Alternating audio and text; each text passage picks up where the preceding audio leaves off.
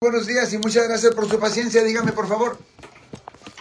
Buenas tardes, Maquito. Muy buen programa. Buenas tardes, señor abogado. Buenas tardes, señor. ¿Cómo está, señor? La, la pregunta es, Yeah. yo tengo mi carro parqueado en el garage de la casa, Ok, ¿ok? Pero afuera, en el garage.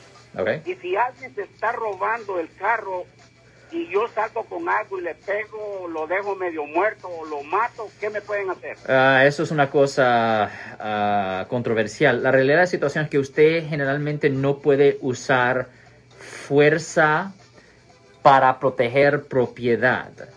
Ahora, usted puede usar la fuerza mínima, mínima, para evitar que se lleven la propiedad. Pero si, ah, pero si usted lleva las cosas a lo extremo, donde usted lo noquea y le continúa a pegar, a usted le pueden presentar cargos por asalto con arma mortal.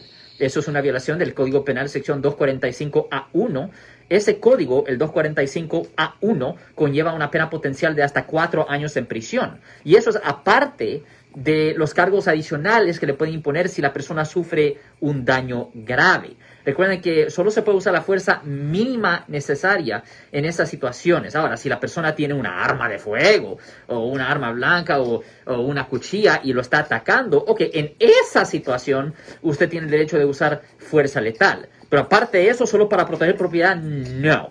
Eh, no puede hacer eso. Si les gustó este video, suscríbanse a este canal, aprieten el botón para suscribirse y si quieren notificación de otros videos en el futuro, toquen la campana para obtener notificaciones.